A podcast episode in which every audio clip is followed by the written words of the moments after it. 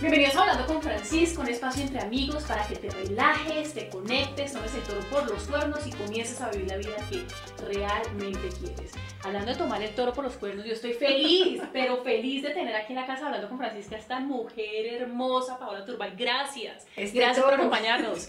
El toro por los cuernos, porque Me tú, encanta. tú eres madre, eres esposa, eres emprendedora, eres actriz y todo lo que haces lo haces con un flow, con una sabrosura, con un perrenque que es contagioso y eso es lo que quiero, que nos contagies de toda esa alegría, de todo ese, todo ese flow maravilloso que tienes. No, yo estoy contagiada con ella. Ahora es la que me va a poner a mí, a mí. Yo antes era así. Pero así digo, con los hijos uno se va relajando.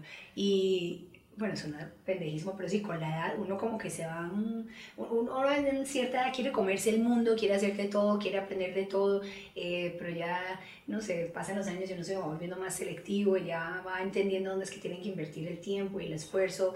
No porque se vaya envejeciendo, sino porque ya uno empieza como a ver la, la vida como desde otra, otra posición, empieza uno a ver a toda la gente ahí adentro que se está peleando y luchando por hacer las cosas, ya se vuelve uno de pronto más observador, pero, pero no, pero me, me muero la dicha de estar acá, estoy súper animada con tu programa, creo que si ustedes le sacan el jugo podrán aprender cantidades de cosas porque esta mujer, este sí que es el toro. Pues hoy vamos a aprender mucho de ti. Comencemos a hablar con este proyecto que nació hace cinco años, que es tu bebé, que es otro bebé, y cinco años casi que se dice muy fácil. Estamos hablando de Indigo, del Festival de Cine Independiente de Bogotá. Yo estoy casada con un cineasta y esto suena como glamuroso, suena increíble, pero toda esta puesta en escena, todo esto del festival tiene un trabajo de fondo muy grande. Cuéntanos un poco qué vamos a encontrar, qué hay para nosotros en el festival. Bueno, Indigo nace del afán de democratizar la cultura, de formar industria, de formar público, pero todo alrededor de la experiencia. Eh, porque pues obviamente uno puede traer películas, presentarlas en teatros y ya, pues está bien, es un festival más. Indigo se caracteriza por ser un festival único en el mundo, de hecho muchísimos directores y productores de talla mundial, además de 70 y 80 años que han venido, se quedan impresionados con, con el ADN del festival, eh, dicen que es el festival más bonito que existe en el mundo por precisamente eh, el, el, propósito que tenemos a nivel de democratización de cultura. Y lo que te hacía la experiencia es que además de, de, traer las películas, las llevamos a las 20 localidades de Bogotá, vamos a lugares donde no hay acceso a cultura ni a arte, donde Cárcel. no hay teatros, vamos a las cárceles, a La Picota, a La Modelo, al Buen Pastor, vamos a Sumapaz. Mira, en Sumapaz hemos encontrado gente de 70 años que nunca en su vida ha visto una película y la vieron la primera vez en Índigo. Entonces, eh, entonces este año, pues obviamente vamos a seguir con eso que, que nos caracteriza, que es número uno de las películas más importantes y más aclamadas por la crítica a nivel mundial. Eh, traemos películas de, este año vienen de más o menos eh, 18 o 20 países. Eh, este año tenemos una selección Colombia increíble, de hecho vamos a abrir el festival con Monos, la película colombiana más eh, importante o sobresaliente este año, no, no que las otras no sean importantes, pero esta ha tenido una gran trayectoria en festivales y una crítica impresionante. Eh, con el bus, lo que te digo, el Indibus, vamos a estar en las 20 localidades de Bogotá, pero este año en una alianza que hicimos con el Ministerio de Educación ya vamos a empezar a salir de Bogotá, la idea es extendernos por todo Colombia y ojalá en el mundo, pero este año ya arrancamos con 13 municipios de Cundinamarca. Y en esas visitas que vamos a hacer, vamos a desarrollar unos talleres que ya arranca el ministerio, eh, en donde empiezan con lectura, leen unos libros que ya tienen películas basadas en estos libros, eh, arranca todo un proceso de talleres de, de guion, de dirección, de producción, y la idea es que estos niños en edad escolar terminen produciendo film minutos sobre ese libro para que después lo comparen con la producción, la gran producción que se hizo, solo para ver, pues obviamente, eh, cómo ha sido toda esta evolución, para que empiecen a, como a meterse en este mundo las industrias creativas, audiovisuales, pero sobre todo para ver cómo puede cambiar la perspectiva de, un lector a otro, incluso al, al, lector que escribió el guion original de la película que, que ya pues obviamente se ha visto en, en teatros. Entonces va a ser un proceso muy bonito. Y adicionalmente, este año la super sorpresa es Indieland, que es un escenario totalmente nuevo que creamos. Eso va a ser una instalación que hacemos en el Museo Parque del Chico. Va a ser durante cuatro días y es entrar a un universo totalmente mágico en donde vamos a tener pantallas al aire libre, pantallas dentro de carpas, eh, una carpa especial para niños con programación para ellos, charlas, eh, música, eh, concierticos, eh, charlas ahí afuera al aire libre. Pa- la parte de la casona va a tener clases un poco más magistrales, por decirlo así, o con conversatorios alrededor de las películas que vieron dentro del parque. Es un lugar de verdad mágico que me lo estoy soñando hace dos, tres años y bueno, y este año la logramos. Hablando de lugares mágicos, este festival tiene, tiene ocho categorías. Entre esas categorías hay una que me encantó, me encanta el nombre, Ventanas Abiertas. Y Ventanas Abiertas porque acá, como te contaba hace un ratico, nosotros hacemos crecimiento y desarrollo personal, le damos a la gente herramientas para que se conecte. Y yo siento que eso es lo que necesitamos nosotros en la vida, abrir las ventanas, abrir las puertas, abrir los corazones, recibir esas oportunidades nuevas. También tengo un espacio que se llama conciencia. Cuando yo escuché decirte ese espacio de conciencia, que de hecho es tu espacio favorito, yo dije, esto es lo que necesitamos, necesitamos conciencia a todo nivel en la vida, conciencia de qué nos apasiona, conciencia de los alimentos que nos comemos, conciencia de las relaciones que tenemos. Entonces, ¿cómo podemos nosotros abrir las ventanas de nuestros corazones, abrir las ventanas para esas oportunidades y tener conciencia en nuestra vida, que siento que tú lo haces bastante bien? Pues eso es lo bonito del festival, es poder generar espacios en el cual podemos ir más allá de simplemente proyectar una película. Entonces, eh, con el tema de ventanas abiertas, esa es la categoría que, que se refiere a los documentales. Documentales son historias de la vida real y son historias como la tuya, la mía, en donde se ha sufrido, se ha gozado, ha pasado absolutamente de todo, pero se cuenta de una manera muy, muy gen- genuina, muy honesta eh, y hay alguien abre el corazón para contar su Mm. historia. En la parte de conciencia, en esa pantalla que vamos a tener, donde va a haber documentales, va a haber historias que tienen que ver con, con puntos neurálgicos en, en la sociedad, en el país, en el mundo, que hay, que hay que tocar porque hay que generar conversación alrededor de eso para generar conversación ya sea acerca del calentamiento global, acerca de la discriminación de género, a- acerca del abuso, acerca de tantos temas que, que hoy en día son problemáticos. Eh, y, y qué es lo más importante en esos casos? Pues que, que- que- que, pues ya poniéndolo ya en la vida normal, es enfrentarlo. eh, es confrontar.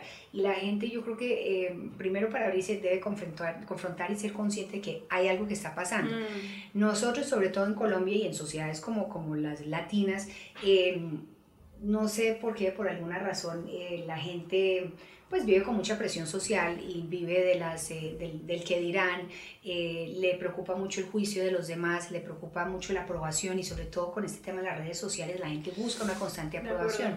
Entonces, eh, entonces, pues eso lo único que hace es, es, es crear unos personajes ficticios eh, que de pronto en su casa son de una forma, pero afuera son de otra, porque no son capaces de abrir esas Mm. ventanas. Entonces, con este tema del festival, pues volviendo al, al- al- a la categoría, lo que queremos es, es, es de verdad tocar estos temas, eh, eh, abrirlos para que la gente se sensibilice, de pronto se identifique cuando, cuando se vea pintado en una película, en un documental, y, y ojalá inspirarlos para que, Claro. para que puedan de verdad empezar a, a despojarse de tanta pendejada, digo Contar yo. su propia historia, salir del closet, que No, y sentir que no, son lo- que, no son, que no están solos. Es que cuando uno ve estas historias, y sea documental o ficción, cuando uno se ve identificado en una pantalla, así sea en una historia colombiana o en una historia pakistaní, uno siente que no está solo, que no es el único, porque a veces cuando uno se, se mete entre sus problemas, uno dice, es que ¿por qué me pasa a mí? Es que esto soy la única, a mí me odian, a mí... No, todo el mundo le pasa lo mismo. Pero solo hasta que uno se ve reflejado en la historia de los demás o de otra persona es que uno se siente acompañado, eh, casi que siente algo de solidaridad y de pronto se siente con la fortaleza de, salir a, buscarse a sí mismo o a mostrarse a sí mismo. Eh, y bueno, la idea es aprovechar estos escenarios del festival para que la gente se conecte con, con- consigo misma, entre también en un proceso de, ojalá, de introspección, de reflexión y, y de liberación. Mm, que lo más bonito de todo, poderse liberar de todos esos prejuicios y todas esas cosas que veces nos sentimos como ahí atascados. Paola, tú eres una emprendedora exitosa, no solamente con lo que estás haciendo con Indigo, sino también tienes tus productos de belleza 24/7. La audiencia hablando con Francisca son personas que están buscando herramientas, pero que también quisieran emprender. Yo siento que este mito del emprendimiento es, antes de comenzar a emprender, uno siente que voy a emprender para tener tiempo libre, ¿no? Y es como que no, pero eso es lo que uno cree muchas No. veces. Voy a emprender para tener tiempo No, libre. yo digo, viva la vida asalariada. Eso es lo máximo. Y, y por el otro lado, cuando uno está ahí, uno dice, wow, ¿cómo encuentro ese balance? ¿No? Porque es como se llama tu, tu, tu línea de, de productos de belleza 24/7, son Sí. 24 horas al día, 7 días a la semana. ¿Cuáles serían esas herramientas para tener un balance a la hora de emprender? ¿Cuáles serían esas tres herramientas que tú nos puedes dar hoy aquí en Hablando con Francisca? Bueno, yo creo que número uno hay que estar muy bien rodeado, uno tiene que saber trabajar en equipo, uno además tiene que encontrar gente que comparta la misma pasión, la misma ambición, los mismos intereses y el mismo propósito, sobre todo. ¿Cómo lo encuentro? ¿Cómo encuentro a esta gente? No, hay que irlos identificando. Oh, ojalá no sean familia. Em, porque yo digo, uno no puede contratar a nadie que no pueda echar. Sí, de acuerdo, y que no pueda regañar también, ¿no? además se vuelve un problema a nivel familiar y eso después termina, mejor dicho, siendo un desastre. Entonces, eh, a ver, ¿dónde los puedes encontrar? De pronto, eh, hoy en día hay una cantidad de cursos de, de, emprendimiento, porque pues claro, si no tocaría volver a la universidad. O de pronto en la universidad conocieron a alguien que era perfecto para, para este tema. Eh, nada, yo creo que haciendo, pues saliendo a la calle, yendo a reuniones, hablando de, de, del tema. Mucha gente se guarda el tema, no quiere contar, primero porque dicen que es de mal agüero, segundo porque de pronto no están muy seguros y de pronto se avergüenzan o no quieren exponerse para que le digan, no, ese negocio no va a funcionar. Claro. Pero entre más lo comenten, entre más lo hablen, casi que es un, un brainstorming, un, un, un eh, ¿cómo se llama? Una sí, poner ideas, ideas. todos. Claro, mucha gente va a querer colaborar. Obvio, no falta el envidioso y no falta el pesimista que va a decir que no, no se meta esa vaca loca. Pero con seguridad dentro de las personas, si ustedes van a una comida, a un evento, a una reunión, siempre va a haber alguien que va a tener ideas para aportar. Y ahí uno también va identificando la gente que, que de pronto eh, con la que pueda hacer una alianza interesante. Entonces, siempre rodearse de gente que pueda hacer lo que uno no sabe hacer. Eso sería lo primero. Que sepa más que uno, porque si uno es el que más sabe, como está mal. Está mal rodeado. O sea, pésimamente rodeado. Uno tiene que buscar gente de la que uno pueda aprender. Eh, obviamente los mal rodeados son ellos, pero... no, mentira, no, mentira. No, pero es que sabes que dicen, hay una teoría que dice que uno siempre será el promedio de las cinco personas con las que más tiempo pasa. Claro, porque para unos uno será el que más sabe, para eh, los otros de pronto son los saben más que uno, pero esos eh, también están rodeados de gente que sabe más y menos, entonces bueno, pero sí, buscar gente que, que sepa más que uno. Entonces, ¿qué sería, Paola, ese segundo tip, esa segunda herramienta que le podemos dar a estos emprendedores que dicen, ya estoy casi listo, tengo una pasión así ferviente por algo? Bueno, ya estamos contando con la pasión, ¿ok? Sí. Ya estamos contando, es porque eso es importante, si no hay pasión, pues no, no, no hay nada.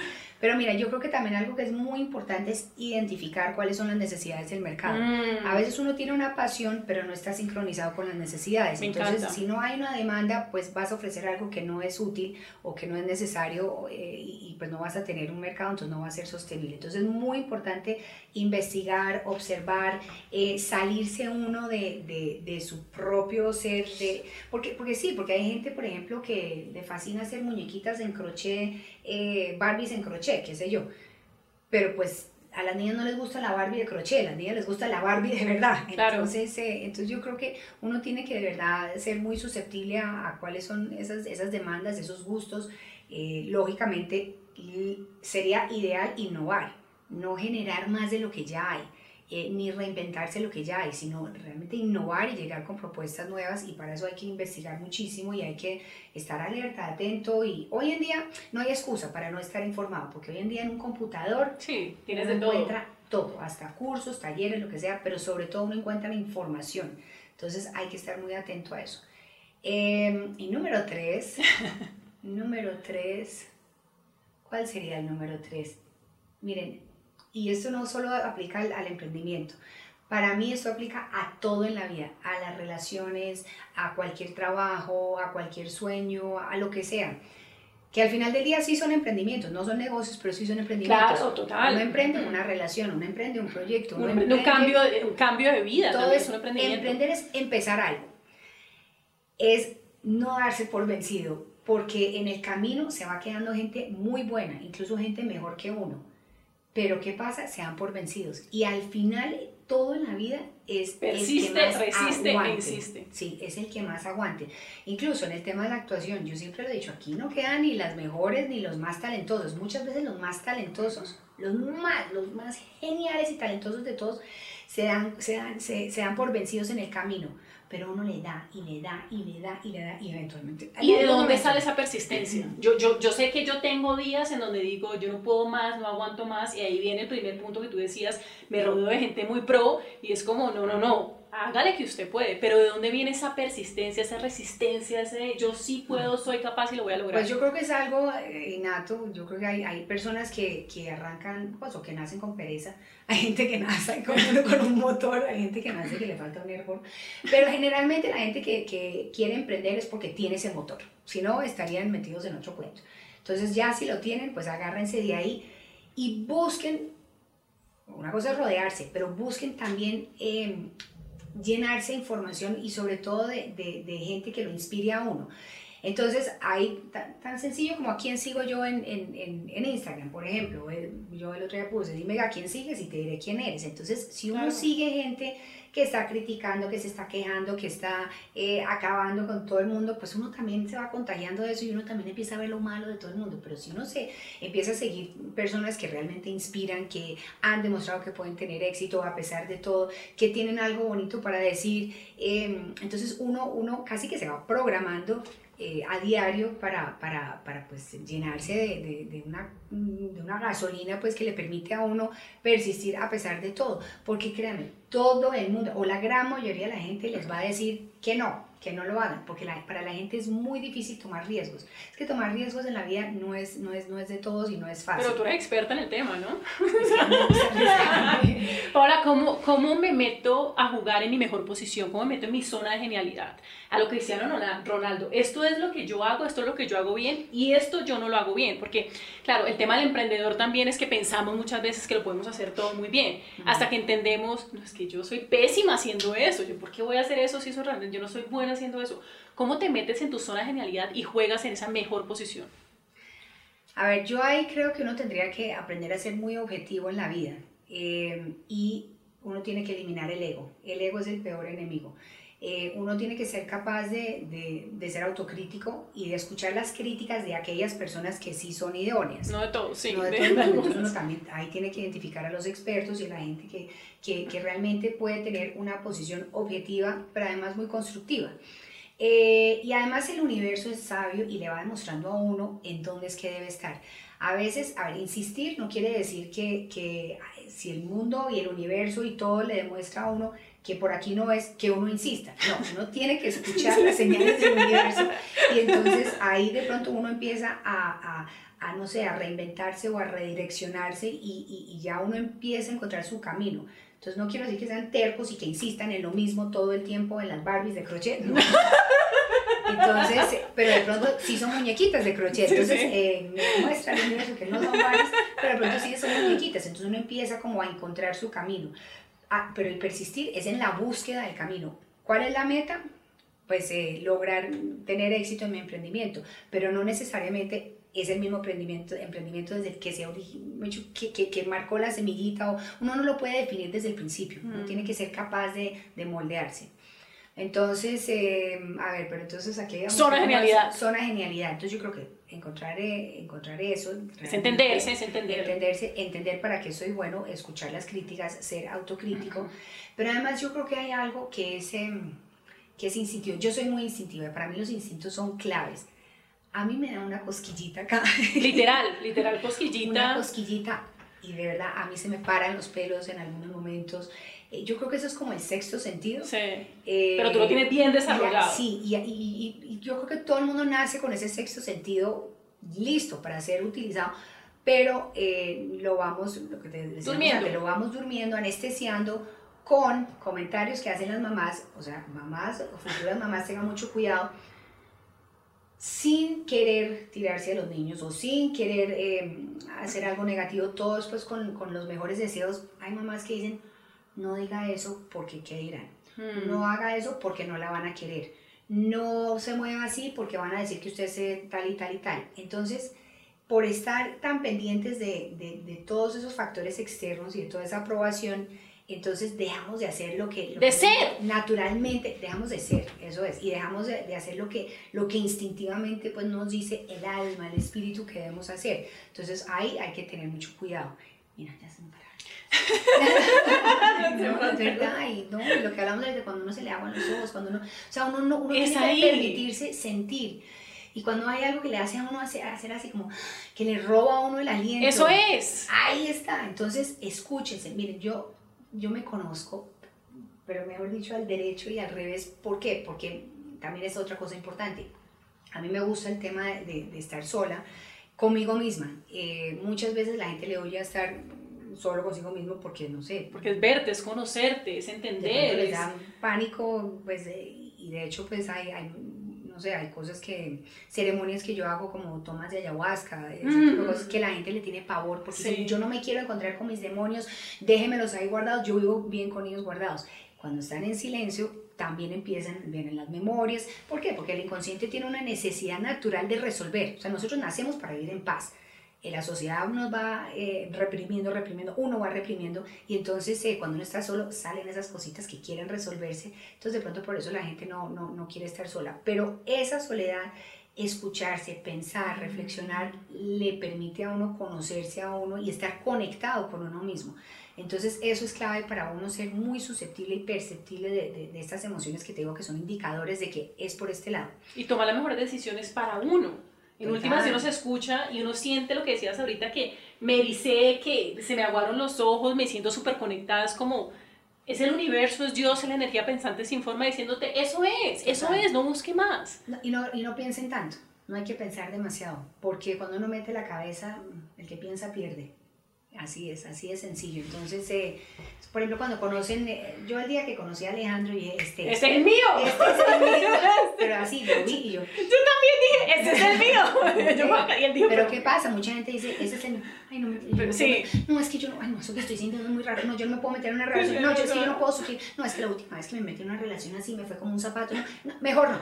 Y ya, hasta ahí llegó y era el amor de su vida. Sí, sí, sí, era el universo diciéndote, aquí está, está y uno mismo tuyo. lo anuló. Entonces, eh, entonces, mucho cuidado con eso. La cabeza se mete y ahí falla. ¿Por qué? Porque la cabeza está lleno de pensamientos que han sido moldeados a partir de todos esos temas sociales. Entonces, eh, eso no es eh, la inteligencia pura ni es la sabiduría pura, no, es un conocimiento construido a partir de lo social. Ahora que hablabas del tema de ser madre, tú eres madre, Sofía y Emilio, y a mí me encantó algo que leí tuyo porque decía que cuando tuviste a tu hija, cuando tu hija nació, tú no sentías esa conexión. Y sabes que me encantó esto, pero ¿sabes por qué? Porque yo siento que tú, siendo una figura pública que acepta ese tipo de cosas, normalmente nos han dicho, el día de tu matrimonio es el día más feliz de tu vida, el día que nace tus hijos es el día más feliz. Y cuando uno como que tumba todos esos paradigmas, como que tumba todas estas cosas y sales tú a contar algo tan auténtico y por eso siento que Colombia te quiere tanto, por eso te quería tener acá, porque tú sales y hablas desde el corazón con la verdad. Antes que nada, gracias, me encantó, porque aunque yo no soy madre, dije, qué delicia, qué delicia quitarnos esto de encima de que el embarazo es el sueño, de que el hijo, de que todo es perfecto, de que no, es como el matrimonio se va, se va creciendo, va creciendo con el tiempo, uno lo va creando, entonces gracias de verdad. No, es que yo pienso que hay que ser honesto y, no tiene nada de malo. Em, y la verdad es que a mí como no me importa lo que piensen los demás, yo voy contando, yo, yo soy su... Es que mira, primero que todo yo soy una persona que me considero buena, eh, toda la vida... O sea, nunca he querido ser ni la más inteligente, ni la que más sabe, ni la que más hace. Lo único, realmente, el único esfuerzo que yo he hecho en la vida es por ser una persona buena y no dejarme contaminar de nada que no me permita ser una persona buena, porque esa es la única obligación que uno tiene en la vida. Eh, ser bueno y ser un aporte a, la sociedad, a la comunidad y, y al planeta. Entonces, eh, entonces, pues no me importa tanto lo que, lo que digan los demás. Que me encanta porque es, es, es, tan auténtico, es tan real, que uno, es inevitable que uno no se conecte no, pero Es que además viene de una emoción pura y, sana, no viene de maldad, ni viene, porque ahí sí de pronto no sería tan honesta. Si yo tengo, si una, soy una persona mala, eh, no sé, corrupta, pervertida, qué sé yo, si tengo el origen de mis emociones y mis comportamientos viene de, de, la maldad, pues de pronto sí me avergonzaría, pero es que viene nada de una persona pues honesta que, que se encuentra con, con, un ser que nace. Eh, además es que, pues sí, lo que tú dices, toda la vida le han dicho a uno, el día más feliz de la vida de uno es el día que nace el hijo. O el día del matrimonio antes de tener el hijo. No, el día del matrimonio tampoco. Y está ocupado, todo el mundo lo agarra. Todo el mundo toma champaña menos uno, todo el mundo está peleando. Es muy embolatado. Ahora, yo sigo, lo que más feliz me hace es mi matrimonio y mis hijos. Claro. Pero esos días fueron, no, fueron horribles. Fueron, horribles, horribles no, fueron, bueno, el matrimonio. Paula, ahorita hablabas de la toma de yagé, que me parece muy interesante porque estuvimos en Perú hace poco, yo lo quería, yo venía de Argentina y había comido demasiada carne, porque ah, en Argentina no comer carne, Entonces fue imposible, me dijeron, no, no, usted tiene que desintoxicarse para poderlo hacer. Me acuerdo también que leí que tú decías que este era el día más feliz de tu vida. Cuéntanos un poco por qué, qué se te abrió, qué panorama, qué universo, qué, qué pasó ahí. Pues sí, ese día, la primera toma fue, fue hace más o menos 7, 8 años. ¿Cuántas tomas has hecho? Ay, no sé. Yagé, para los que no saben, es una mezcla de dos plantas sagradas. Sí, es, es, es ayahuasca en, bueno, yagé en Colombia, ayahuasca en Perú eh, y en México, pero es, es, son, es una planta con una raíz. Entonces, eh, bueno, eso es todo un tema. Pues, pero lo que hace y lo que yo entendía a partir de ese momento es que, bueno, le abre a uno absolutamente todo y le permite a uno eh, resolver esos conflictos de los que les, les hablaba. Mm. yo no sé si ustedes se han dado cuenta, los sueños generalmente, pues, cuando hay algún trauma o hay algo ahí reprimido, hay sueños recurrentes y eso es la necesidad del inconsciente de resolver algún conflicto. Cuando la gente está bajo el efecto del alcohol, también pasan ciertas cosas. En la hipnosis, cuando alguien eh, hace, hace, pues, se, se, somete a una hipnosis, inmediatamente el inconsciente lo lleva al momento de, del conflicto, al momento de la represión, al momento del trauma. Lo mismo pasa en la ayahuasca. Se, hay, hay, hay una apertura tan grande eh, que empiezan a salir los monstruos del closet, los que, los que te decía. ¿Y salen de qué forma? ¿Salen de forma bonita? ¿Salen de...? Pues eso pasa de todo. Hay gente que, que, que, lo quiere luchar, lo quiere pelear eh, y no lo quiere ver, entonces eso pues como una... Que es como la vida misma, ¿no? Hay, tenemos demonios, todos tenemos y que es que lo luchamos. Pero la gente que, lo que pasa es que yo no tenía demonios, gracias a Dios, porque yo, ay, yo sí resuelvo todo. Es que yo no tengo nada, nada, no hay una persona con la cual yo tenga un problema, no, y no es que todo el mundo me caiga bien, eh, no, hay gente que me cae gorda. Pero, pero no tengo problema. Pero no, no, pero si me toca trabajar con esa persona, le digo, mira, qué pena si no puedo ser tan amable contigo como eh, soy con Francisca, pero lo que pasa es que no me gusta, y si me cae gorda es generalmente por un tema de principios o valores, no me gusta cómo tratas a la gente, o no me gusta como eh, tu actitud, o no me gusta que seas así, y por eso me cuesta trabajo ser tan amable contigo. Y además a raíz de eso ya uno termina como, como, como desenredando la cosa. Entonces yo no tengo rollos con nadie, solo tuve rollos con mi papá, eso sí, eh, porque era muy cansón, era, además la, la, relación con mi mamá fue muy conflictiva en una época eh, y obviamente uno como hija mayor toma partido, entonces eh, en algunos momentos lo vi como el ogro, y, pero ya cuando yo cumplí 30 ellos se separaron y yo creo que ya empecé a, a, establecer una relación con cada uno a nivel individual y no con ellos dos como pareja y logré como entrar en paz con mi papá y entendí muchas cosas. Eh, además yo no juzgo a nadie, entonces eh, eso juzgaba a mi papá antes, pero ya no. Eh, entonces ya desde que dejé de juzgarlo, aprendí a verlo de una manera distinta y ahí hice las paces con él. pues no dijimos perdón, no, sí, sí, que ya hice Que es súper necesario igual. Porque si no me hubiera encontrado con todo eso. Claro. Pero entonces ya cuando llegué, sí, ya, me, ya tenía viajado pues mi equipaje y pues ya no tenía ningún En esa primera toma, ya habías dejado toma, entonces Ya, ya el viaje es muy distinto, pero para una persona que tiene conflictos sin resolver, tiene que llegar con la intención de, de que quiere sanar, de que quiere, eh, además tiene que saber que se va a enfrentar así, con, con, con, esos momentos, con esas personas, con esas situaciones, las va a ver de frente, entonces no la pueden pelear, porque si no se vuelve un viaje muy, eh, mucho más tormentoso, mucho más difícil. La planta está para sanar, eh, ¿Por qué? Porque nosotros naturalmente debemos eh, estar sanos. esa es la naturaleza misma del ser humano, estar bien, estar en equilibrio. ¿Y qué sentiste? ¿Qué se abrió? ¿Qué Pero ahí fue? que sentí una conexión mucho más allá, ya con, eh, con la madre naturaleza, con, con, con el universo, eh, con otras dimensiones. Es que esto es un tema complejo, entonces, pues yo lo cuento para ti, porque yo digo, eso hay que compartirlo. hay que compartirlo. Hay que compartirlo porque yo creo que la planta va llamando a, a, a la gente en determinado momento de su vida. Eh, y de pronto eso que ustedes están escuchando en algún, pues en este momento eh, les va a permitir decir, oiga, sí, era lo que faltaba para, para, que tomara la decisión y lo hiciera. Pero de verdad que ahí uno, uno empieza a entender el mundo de otra manera, empieza a entenderse a uno mismo de otra manera y, y empieza de pronto a desprenderse de, de, tanta, tanta cosa social y tanta presión. y tanta, empieza uno a entender de verdad de qué está hecho la vida y cuál es como la razón de ser de todo. Eh, no es lo que nos han enseñado ni nos han metido en la cabeza. El tema de ser vegetariana, ahorita estamos hablando, nosotros fuimos veganas, que eso es todo un tema, es fascinante, pero es todo un tema. y ahora de ser vegetariana también es, fue ese tema de búsqueda, de encontrarte a ti misma, de conectarte más, de sentir más, o por qué te convertiste vegetariana? No, porque vi, bueno, leí un libro que se llama The China Study, vi un documental que se Yo llama... también me lo leí por ella, no me lo leí todo, pero me lo leí por ella. Tienes que ver el documental y véanlo, aquí puedes poner el link. Claro, ¿cómo se llama? Forks Over Knives. Forks over knives, ok. Y es como el tenedor es, sana más o cura más que el, no cuchillo, knives no de cuchillo, sino de bisturí. Eh, está basado en The China Study y lo, y lo que muestra es que todas las enfermedades de hoy en día eh, están originadas en el exceso de proteína animal. Los males de hoy en día, lo que está matando el planeta entero es, bueno, además de la contaminación y además de todo lo demás y las guerras, es eh, diabetes, eh, problemas del corazón y cáncer. Y todos se originan en el exceso de proteína animal. Entonces, una vez vi el documental que tenía que ver, el que, el que realmente me iba a, a- a impactar de la manera necesaria para yo tomar una decisión. Entonces ahí caí en cuenta que es, es cruel la forma en que, se, en que se cría el ganado, o los cerdos, o los corderos, o los conejos para los, los, em, para los sacos de angora. Mm. Pues la forma en que le arrancan los pelos a estos pobres conejos, sufren, gritan, todo para uno seguir una moda. Uno sí debe comprar lo que necesita, Claro. lo básico. O sea, yo en tres años creo que me he comprado dos o- tres pares de zapatos, no volví a comprar una cartera de Felicitaciones. cuero. ¡Felicitaciones!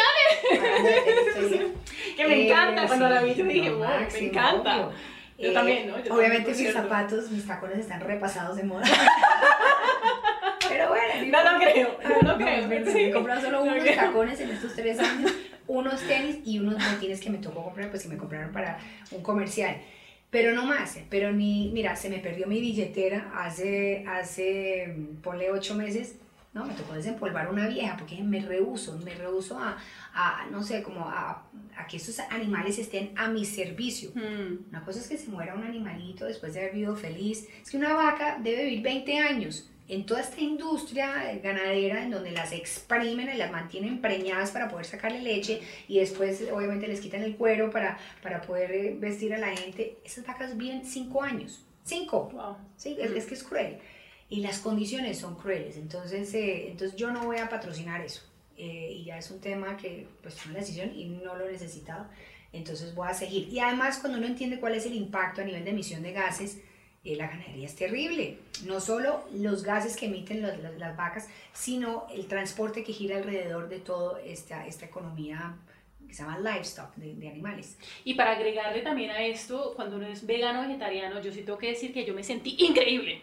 Es decir, me llegaba el periodo, por ejemplo, y a mí me da durísimo, me da muy, muy duro. Y con esto ¿En yo sentía serio? que estaba, pero peace and love for humanity, estaba en un peace and love total, porque ¿Ves? esos siete días, cuando estoy menstruando, me da, pero que yo siento que O sea, tú eres súper hormonal. se me viene el mundo encima. Mi pobre esposo dice, ya le llegó.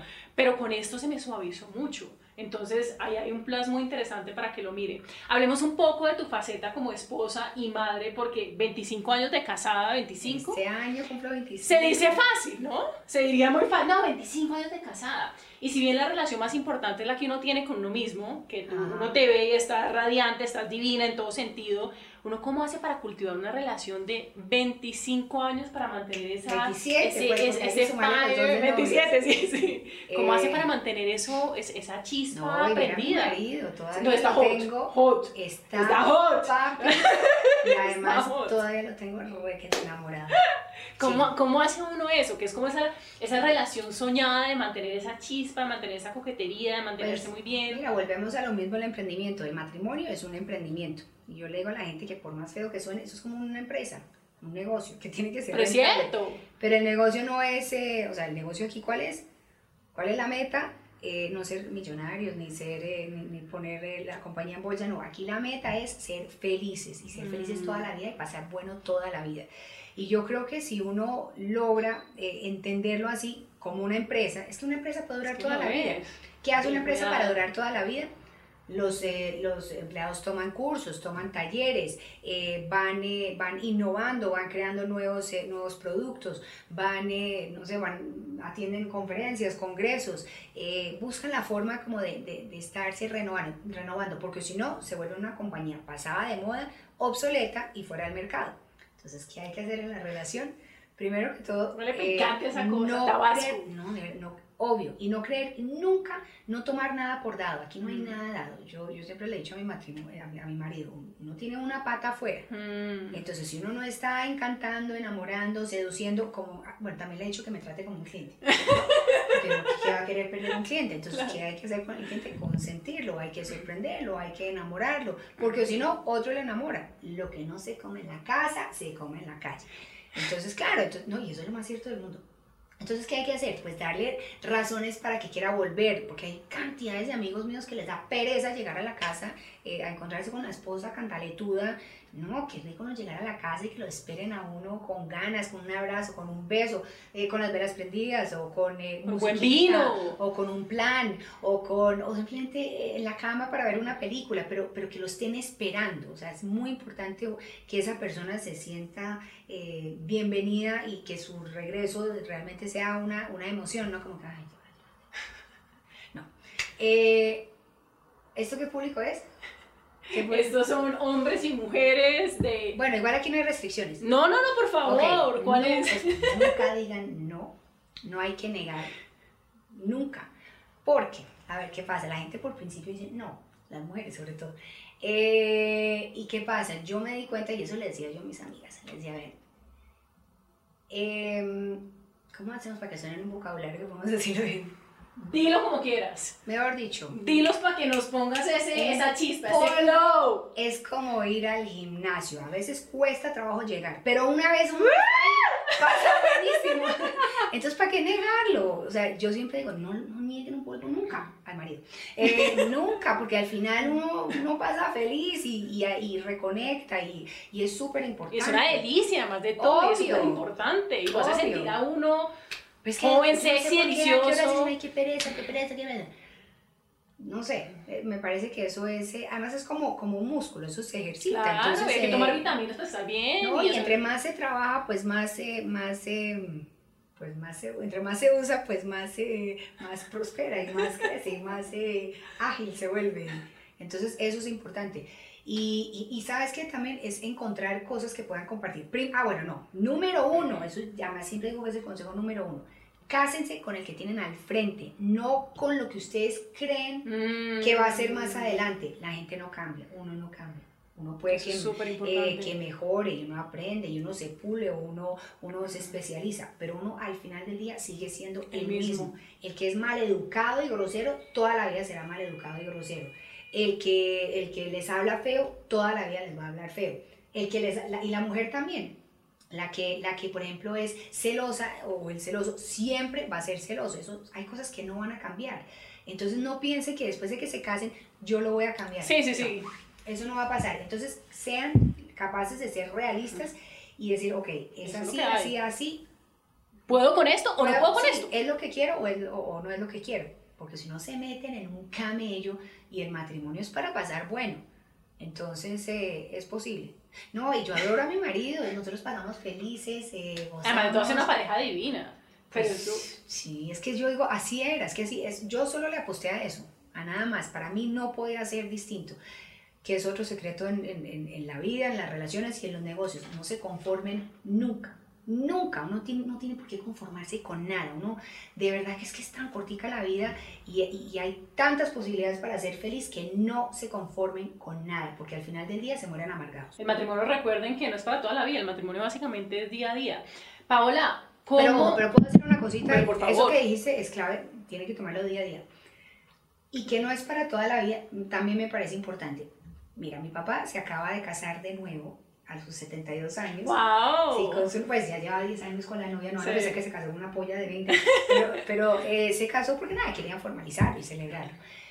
Pero a él siempre le dio muy duro el tema de, de haberse separado de mi mamá, porque para él el matrimonio era para toda la vida. Y yo siempre les he dicho a mis papás, no, es que, es que eso es una- un cuento que nos metieron en la cabeza y como lo casan a uno por la iglesia, entonces que para toda la vida. No, No.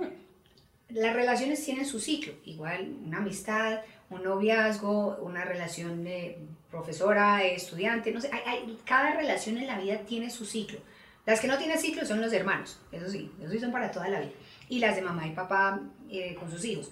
Pero las parejas, eso sí tienen un ciclo y, y, a veces unas son para toda la vida, pero unas a veces son para tres años, cinco años, diez años y a veces una relación lo prepara a uno para la otra. De acuerdo. Pero tienen que entender que, que, que eso no son fracasos, que cuando uno se separa eso no es un fracaso. Si no funcionó, es un fracaso quedarse en una relación fracasada. Eso sí que es un fracaso personal. Pero entiendan que, que a veces uno tiene que vivir esos momentos para aprender algo y para prepararse para otras cosas. Entonces, entonces eh, no se den tanto palo, sean, sean pues cariñosos con ustedes mismos y permítanse entender que a veces las relaciones deben durar, o un matrimonio, pues no debe durar toda la vida y de pronto solo era para cinco años. Paola, tú has hablado mucho de que eres muy amiga de tus hijos, que a mí esto me encanta también, porque eso es normalmente algo que nos han vendido, que uno no puede ser amigo de los hijos, pero tú lo tienes clarísimo. Emilio se acaba de graduar porque vi una foto en Instagram, me pareció divina, los dos, tu esposo, tu esposo y tú así apapachando a Emilio. Sofía está en Nueva York, Emilio se gradúa, está sintiendo el llamado nido vacío, Sí. ¿cómo, cómo, cómo están manejando esto? Porque claro, no venir de estar con sus niños, ¿no? Como- No, y nosotros somos súper unidos, son, somos de verdad un clan, una cosa ya como rara. Eh, además, como los tuvimos jóvenes, pues yo, yo, a ver, yo tenía 25 años cuando nació Sofía y 29 cuando nació Emilio. Entonces sí, eh, han crecido con nosotros eh, y- y además haber vivido por fuera nos unió muchísimo. Entonces eh, nos volvimos una familia muy, muy amiga y además la filosofía nuestra siempre había sido ser muy amigos. Eh, ¿Por qué? Porque, a ver, ser amigo no implica falta de autoridad. Claro. Eh, uno tiene que tener muy claras las reglas en la casa, qué está permitido, qué no, cuál es pues como, como el código ético, moral y los valores de la casa dentro de los cuales uno los va a educar y, y que ellos lo tengan muy claro. Y si ellos lo tienen claro, no hay pues no hay pierde. Ellos, ellos van a saber cuáles son los límites dentro de los cuales se pueden mover y se van a sentir también muy seguros eh, a la hora de moverse. Lo que sí es peligroso es la ambigüedad, que por eso es que la gente dice que no se puede ser amigo de los hijos caen en la ambigüedad, entonces no saben cuándo es amigo, cuándo es papá, eh, qué pueden hacer y qué no pueden hacer, cuándo se les va la mano, cuándo se vuelven confianzudos, como dicen. No, cuando hay claridad, todo funciona, pero la amistad sí es muy importante porque eso lo que permite es, es, abrirse a la comunicación eh, y sobre todo eh, a, relaciones honestas. Porque cuando el, papá es una o la mamá es una figura autoritaria ahí arriba eh, que, que, pues que es fría y además que solo permite ciertas cosas, entonces los niños no se sienten con la libertad de expresarse, de llorar, de decir, de equivocarse, entonces todo el tiempo están tapando, todo el tiempo están escondiendo. Entonces, eh, en la medida en que uno sea amigo, lo que uno le está diciendo a sus hijos es que está permitido todo excepto tales y tales cosas que son las reglas de la casa, pero dentro de este rango pues equivóquense, ojalá se equivoquen, porque si se equivocan y se equivocan de la mano de uno, pues uno los va a poder guiar y uno los va a poder apoyar. Obvio, que vivan su equivocación y que paguen las consecuencias, pero, pero se van a sentir más respaldados y eso les va a dar mucho más confianza y, y, y va a crear una autoestima mucho más sólida y, y, van a ser mucho más seguros. ¿Y Emilio para dónde va ahorita? Se va para Madrid. Se han ido vacío con toda. Todo, todo. Sí, sí, Alejandro está medio... No, y yo también Pero van a ser novios otra vez, van a... Es que bueno, aún más, ¿no? Van a volver Eso ese... Es importante. Sí, yo creo que eso es muy importante porque hay muchas parejas que cuando se van los hijos se les acaba la relación porque la razón de ser de esa pareja Son eran sus sus hijos. Entonces, otra cosita en el matrimonio que es muy importante, no descuiden la relación de pareja por los hijos. Eh, los, los hijos pueden absorber muchísimo, muchísimo, se lo roban a uno y si uno se deja, el pobre marido queda anulado y no pueden descuidar esa relación porque si no, cuando los niños se vayan, no hay nada. Entonces, eh, y por eso también escribí en Instagram, que cuando los niños se van de la casa uno se da cuenta de que está hecha la pareja. Eh, y es muy importante que esa, ese, pues toda esa carne que existe realmente siga ahí, eh, se esté condimentando, se esté nutriendo y se esté se fortaleciendo. complementando muy bien. Claro, porque se van los hijos y, y pues nosotros, claro, nos da tristeza y todo, pero eso sí. ¡Se no, pone No, no, no, eso, nosotros tenemos muchos planes. Sí. Paola, ¿qué es el éxito para ti? El éxito, mira, para mí el éxito yo lo mido en términos de felicidad. Yo no lo mido en términos de, de fama, ni de plata, ni de... Bueno, hay- aunque hay gente que su felicidad está en la plata o, o su felicidad está en, en- en- la fama. Para mí el- el- el- la felicidad está en, en el equilibrio, en sentirme bien con lo que estoy haciendo, en sentir que, que, que todo alrededor mío funciona. incluso así no funcione, no es que esté desequilibrado, a veces el no funcionar es importante para uno encontrarse a uno mismo. Em, pero, pero sobre todo es, es, es, es, estar bien, es sentirme bien. Eh, yo puedo tener, no tener, eh, em, que me conozcan o no me conozcan, no importa, mi felicidad no depende de eso. Eh, yo siempre estoy bien. Y para mí hay radical éxito de mi vida.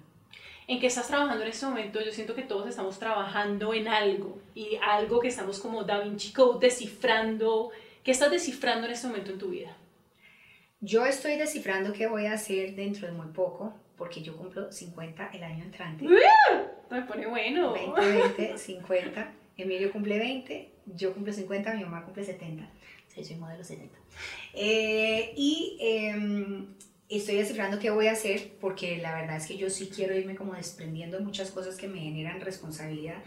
Por eso ahora estoy consolidando unos super equipos en Indivo y en 24/7. La idea es, es eh, cada vez delegar más cosas para yo empezar a hacer otras eh, que, que, también me apasionan, pero son un poquito egoístas. Entonces es ir a estudiar, es, Delicioso. es ay, a mí me encanta estudiar, a mí me encanta aprender, dedicarme más a la actuación que lo tengo abandonado, así, bueno, hace un año y medio por el tema de, de, estar aquí en Colombia, porque, porque Emilio quería graduarse aquí en Colombia con sus amigos. Mm, pero, pero también, bueno, el tema del festival también me ha quitado mucho tiempo, sobre todo el festival es lo que me, me mantiene, lo que yo pensé que me iba a, a, meter más en el mundo de, de la industria, no, al contrario, me tienes camellando, usted vestía así, estaba camellando, pero, pero sí quisiera como hacer cosas que me generen, que, que me quiten responsabilidad y me generen mucho placer trabajar en la huerta. Yo tengo una huerta divina en la finca, me encanta eh, todo el tema de la naturaleza y, todo el tema de sembrar la comida y, como entender como otros mundos que uno no entiende cuando está aquí en la ciudad, conectarme más con la naturaleza, viajar mucho. Entonces, eh, eso es lo que estoy descifrando, cómo es que lo voy a hacer. Pero no lo estoy descifrando, yo estoy planeando para llegar allá, de aquí a, a que cumpla mis 50. O parece que uno puede tenerlo todo, pero no al mismo tiempo. ¿Tú crees eso? Porque yo siento que tú lo tienes todo, emprendedora, madre, esposa. No, yo creo ¿Uno que puede uno tener puede todo al mismo tener, tiempo? uno, uno puede tener lo que uno quiere tener, pero es que uno no quiere todo al mismo tiempo. Si uno quiere todo al mismo tiempo, pues imagínate, a ti te gusta el helado, te gusta la pizza, te gusta, eh, bueno, qué sé yo, las frutas, las verduras, te gusta eh, un, un, croissant, o sea, te gusta todo, pero no te lo puedes meter a la boca todo el tiempo, Claro. eh, porque si no, no lo puedes saborear. Entonces, tener todo al tiempo tampoco es que sea divertido, porque a qué hora le dedicas eh, la atención y el tiempo a cada una de las cosas. Entonces, eh, cada cosa a su tiempo.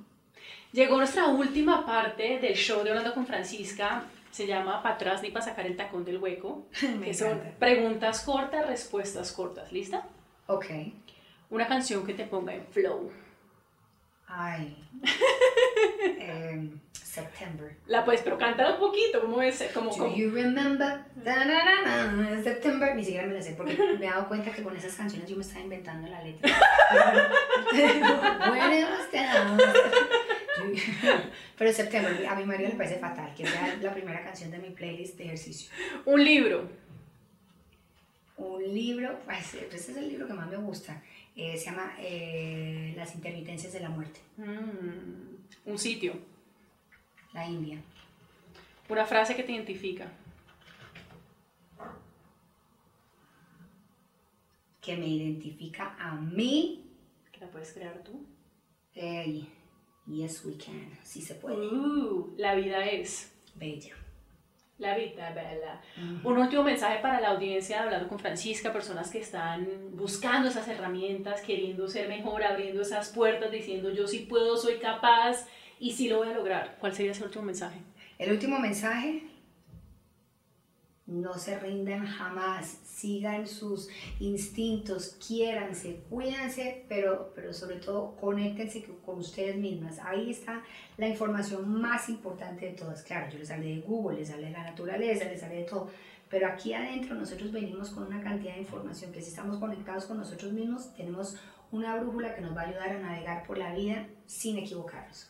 Paola, ¿dónde te podemos encontrar in vivo? ¿Dónde podemos adquirir boletería? ¿Dónde podemos comprar tus productos de belleza que están increíbles? de 24 cuidado de facial. cuidado facial Sí, yo 24/7. digo que sea, es que a mí no me gusta el tema de belleza. Yo casi que eliminé la palabra de belleza de, de todo el tema 24/7. porque es un tema de salud, de cuidado facial, y si tú estás saludable y estás bien, te ves bien. Y cuando te ves bien, la gente lo interpreta como bonito. Y estás estrenando e-commerce, ¿no? Y que está, sí, eh, que está, y- está y estoy on fire. protector, protector Ah. que- te lo tengo que mandar. Pero por favor. no, está lo máximo. Pero ¿dónde te encontramos? ¿Dónde Mira, podemos encontrar? A mí, pues arroba Paola Turbay. Eh, el festival arroba Indie Bogotá. eh, 24-7 arroba Paola Turbay 247. Eh, nada, y esos son como mis tres munditos por ahora. Yo, el festival eh, 24-7. Eh, todo está muy bueno. Las boletas del festival arranca venta el martes 25 de junio. ¿Eso ya habrá salido al aire de aquí a allá? Sí, O sea, va a salir al aire ya. sí. Estamos saliendo al De aire ya. Ya. Sí. Ok, el 25 de junio salimos a boletería para todo lo que tiene que ver con Indieland y una semana antes del festival o 10 días antes del festival sale la venta la boletería de teatros. Eh, 24-7 by Paola Turbay ya estará y acabo de lanzar protector nuevo que está increíble. Es que curiosamente. Pero me lo mandas, ¿no? Sí. ¡Qué promesa! El más vendido, los dos más vendidos son el protector y el fotofinish es súper importante. es clave el protector y ahorita lancé uno para que toda la familia lo use. Antes eh, era solo para, para personas pues mm, como mayores de 28.